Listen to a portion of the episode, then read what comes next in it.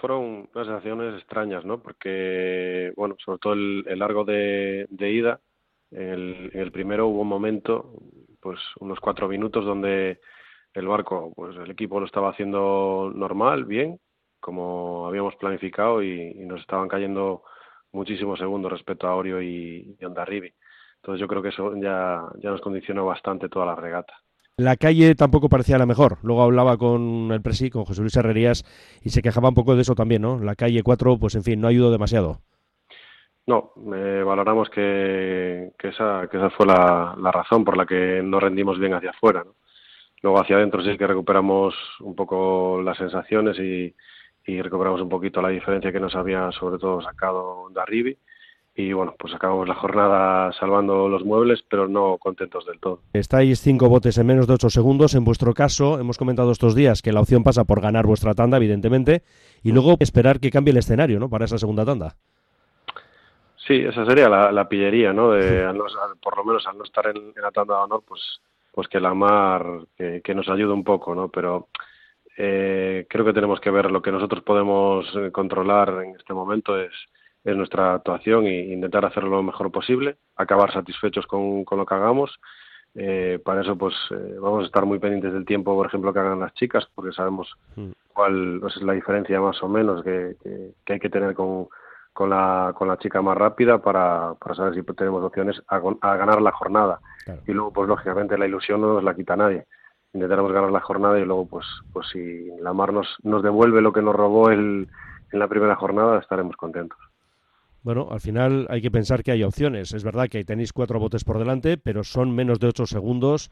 En fin, que imposible no está. No, no, imposible no está. Ahí tenemos regatas de, liga donde donde les hemos sacado más, más de esa diferencia a cualquiera de los, de los rivales que están por delante nuestra.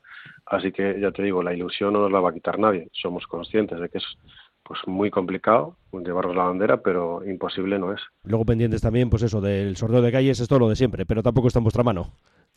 No, no, a ver, eh, si somos capaces de hacer una regata estilo la que hizo Bermeo el fin de semana pasado, podremos jugar un poquito moviéndonos por el campo de regatas. Pero sí que, sí que para la tanda de honor el, el sorteo de calle sí que puede ser bastante bastante importante de cara al resultado final. Estás dando muchas vueltas a la pizarra, cambios para el domingo y estas cosas. Sí, lo normal, pues eh, intentar objetivizar más eh, esa ilusión que te comentaba, pues eh, trasladarla a datos, a números y sobre todo concretar una estrategia de regata respecto a Cabo y Guetaria que, nos den opciones eh, reales y bueno, pues a ver en el momento en el que estemos remando si estamos haciendo una buena regata o no, pues mm, pasa todo por estudiar un poco las, las diferencias que, que habría que marcar con esos dos rivales. Del domingo algo que destacar, algo que te sorprendiera. Bueno, pues el rendimiento de Orio y, y, nada, y sobre todo eso, la frustración de estar haciendo nuestro trabajo bien y, que en ese primer largo nos, nos quedásemos sin, sin ninguna opción a, ganar la tanda, que era nuestra, nuestra ilusión, nuestro objetivo. Por cierto, ¿qué te parece el que estuviera sin referencias y Bueno, al final, los que participaron en esa segunda tanda, eh, todo este asunto del que se ha hablado bastante.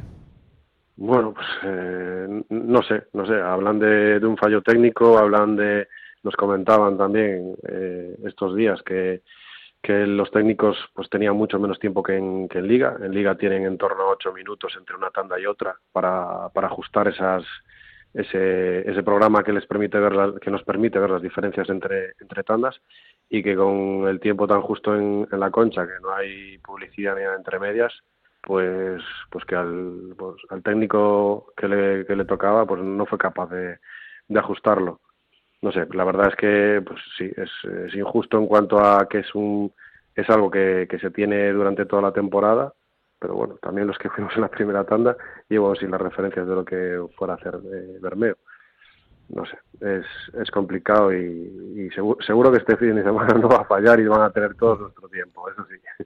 Sí, sí. De todas maneras, Dani, ¿a ti qué te parece todo esto de, no sé, del, por llamarlo así, ¿eh? del nuevo remo viejo, remo el hecho del pinganillo, de las referencias? Porque ya sabes que hay quien dice, no, no, aquí tenemos que volver a lo que era el remo eh, a la vieja usanza, es decir, sin referencias ni nada. ¿A ti qué te parece toda esta historia de tecnología?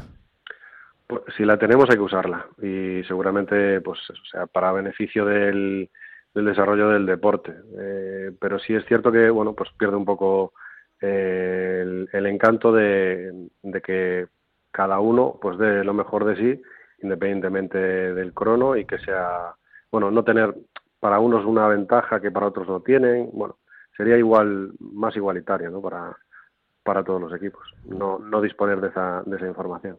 Bueno, estáis, ya lo hemos dicho antes, cinco embarcaciones en menos de ocho segundos. En principio la favorita es Urdaibai por aquello de que tiene la ventaja, pero bueno, es que es tan exigua la renta con respecto a las demás eh, tripulaciones que para hacer una quiniela esto está complicado. Dani, ya sé que tú apuestas por el marrón ¿eh? de Ciervena, pero bueno, favorita. Para mí Bermeo, porque es un equipo muy potente, es un equipo ya pues, bastante trabajado, es el segundo año del proyecto y en liga han sido y están siendo los más los más fuertes. Entonces yo creo que que Bermeo cierto es que no que donde más diferencias ha marcado es cuando se mueve la mar y cuando yola.